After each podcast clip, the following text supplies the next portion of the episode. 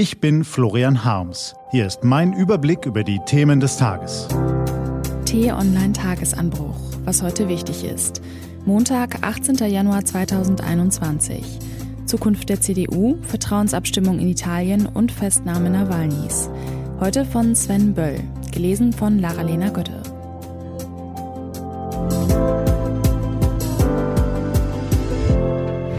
Was war? Um in der Politik erfolgreich zu sein, braucht es zweierlei. Inhalte, die man durchsetzen will und Mehrheiten, um dies auch tatsächlich zu können. Soweit die Theorie. Wenn politischer Erfolg in der Praxis beurteilt wird, kommen die mit den mächtigen Ämtern allerdings in der Regel besser weg als die mit den tiefschürfenden Inhalten. Hauptsache regieren. Mit diesem Prinzip fährt auch die CDU seit langem gut. Die Bundesrepublik wird bald 72 Jahre alt. Mehr als 50 Jahre davon saß im Kanzleramt ein Christdemokrat.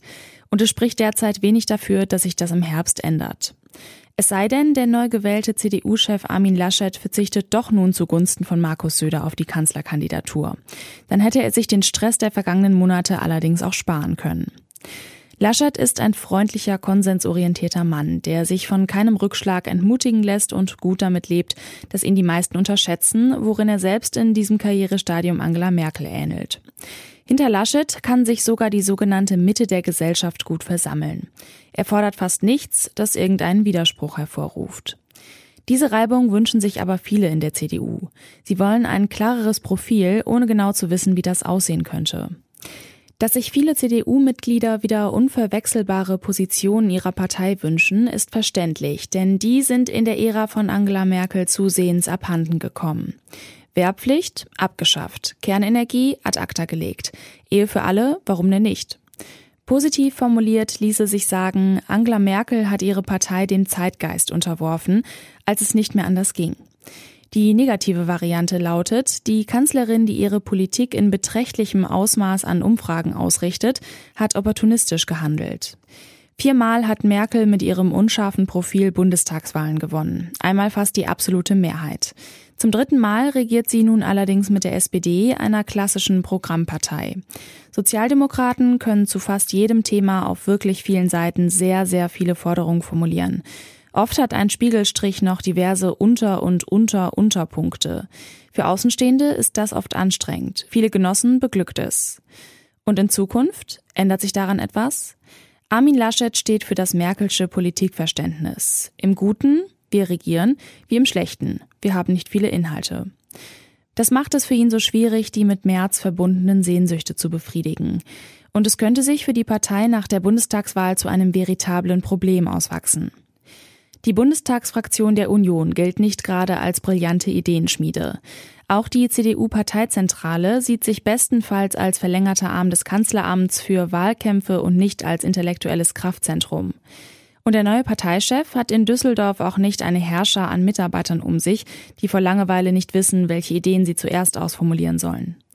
Insofern ist es gut möglich, dass Laschet tatsächlich die Kontinuität der Ära Merkel verkörpert. Die CDU stellt den Kanzler, aber die Inhalte kommen im Wesentlichen vom Koalitionspartner. Für Deutschland muss das nicht zwangsläufig schlecht sein. Innerparteilicher Frieden in der CDU wird so allerdings kaum einkehren. Was steht an? Die T-Online-Redaktion blickt für Sie heute unter anderem auf diese Themen. Die weiteren Ereignisse in Russland werden uns in den kommenden Tagen und Wochen verfolgen. Kurz nach der Rückkehr in seine Heimat wurde der Kreml-Kritiker Alexei Nawalny am Sonntag festgenommen. Wie es für ihn weitergeht, ist derzeit kaum absehbar. Heute und morgen muss sich der italienische Regierungschef Giuseppe Conte gleich zwei Vertrauensabstimmungen stellen. Zuerst in der Abgeordnetenkammer, dann im Senat. Seine Regierung war vor wenigen Tagen geplatzt, weil die Partei des früheren Premiers Matteo Renzi ihre Unterstützung entzogen hatte. Und Heute Nachmittag zieht der EU-Rechnungshof eine Zwischenbilanz zur Reaktion der Staatengemeinschaft auf die Corona-Krise. Die Rechnungsprüfer haben vor allem die Aufgabenteilung zwischen der EU und den Mitgliedstaaten analysiert. Es wäre eine Überraschung, wenn sie dabei keine Ineffizienzen entdeckt hätten. Diese und andere Nachrichten, Analysen, Interviews und Kolumnen gibt's den ganzen Tag auf t-online.de. Das war der T-Online-Tagesanbruch vom 18. Januar 2021, produziert vom Online-Radio- und Podcast-Anbieter Detektor FM. Den Podcast gibt's übrigens auch auf Spotify, einfach nach Tagesanbruch suchen und folgen.